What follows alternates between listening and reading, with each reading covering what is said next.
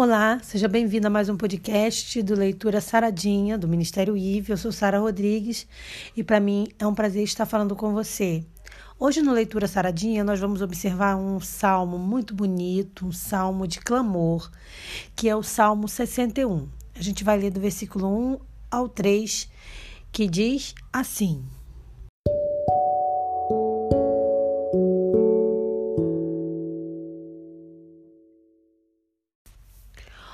Ouve, ó Deus, o meu clamor, atenta à minha oração. Desde o fim da terra clamarei a ti quando meu coração estiver desmaiado.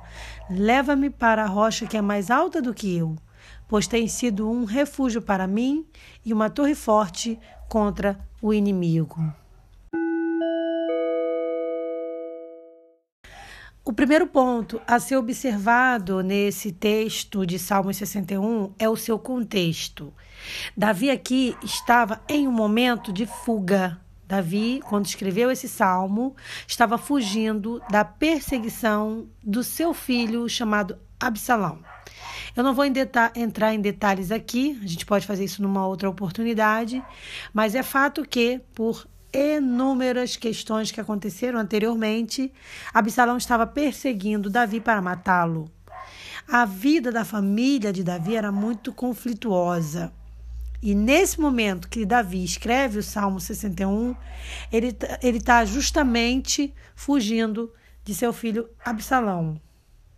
Então ele estava em uma terra distante, que não era a sua terra que ele estava acostumado, fugindo ali de uma perseguição.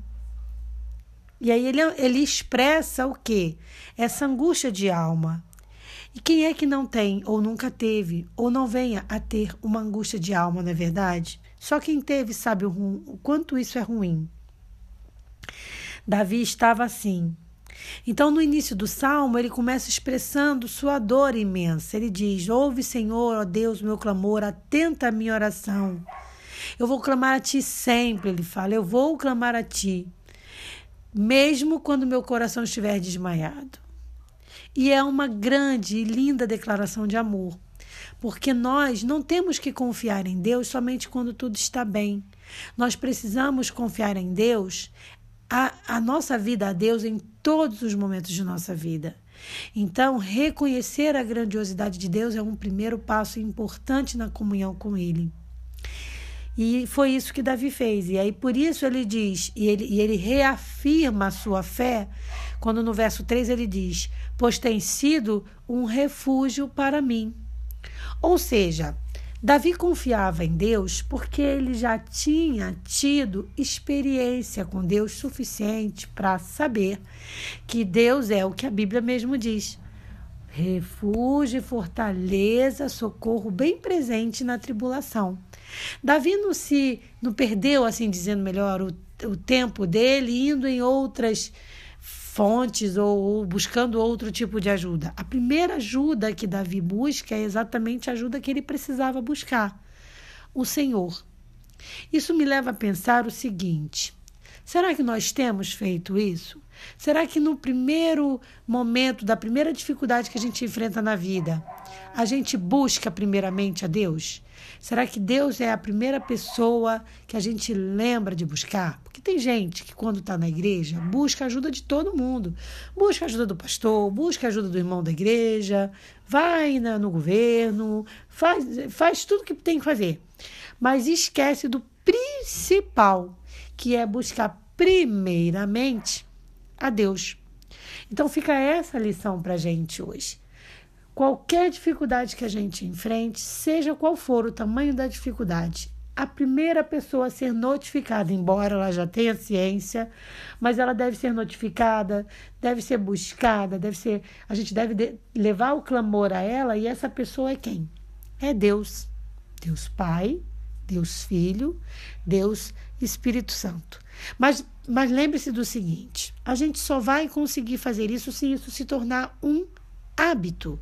E para que a comunhão se torne um hábito, para que eu tenha o hábito de procurar a Deus em qualquer problema, eu só consigo fazer isso se eu alimentar a comunhão diária com Deus. Então, separar alguns minutinhos para meditar na palavra do Senhor, conversar com Deus, conversar com Ele como a um amigo, é fundamental.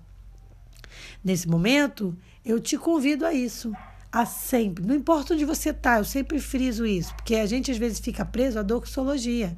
Ah, eu tenho que ir na igreja para poder me ajoelhar. Lógico que vai ser maravilhoso você ir à igreja, mas o que eu estou dizendo é que a tua comunhão com Deus ela não precisa e não pode, não deve estar restrita aos, aos muros da igreja. Seja onde você estiver, clame ao Senhor. E por isso, nesse momento, eu vou finalizar o podcast de hoje fazendo uma oração com você. E a gente vai orar dizendo assim: Pai nosso que estás nos céus, eu peço, Senhor, que tu sejas o nosso primeiro objetivo de vida, que nós possamos em qualquer questão, seja de alegria, seja de tristeza, que tu sejas a primeira pessoa para que nós possamos nos voltar, para que nós possamos buscar e contar tudo o que estamos sentindo. Toma nossa vida em tuas mãos, meu Deus, e nos ajude a te amar e a obedecer os teus preceitos acima de tudo. E eu te agradeço e te peço essas bênçãos em nome de Jesus, ser o nosso principal e primeiro amigo. Em nome de Jesus, amém. Que Deus abençoe seu fim de domingo e que você tenha uma semana super, hiper abençoada na presença do Senhor Jesus. Um forte abraço. Paz.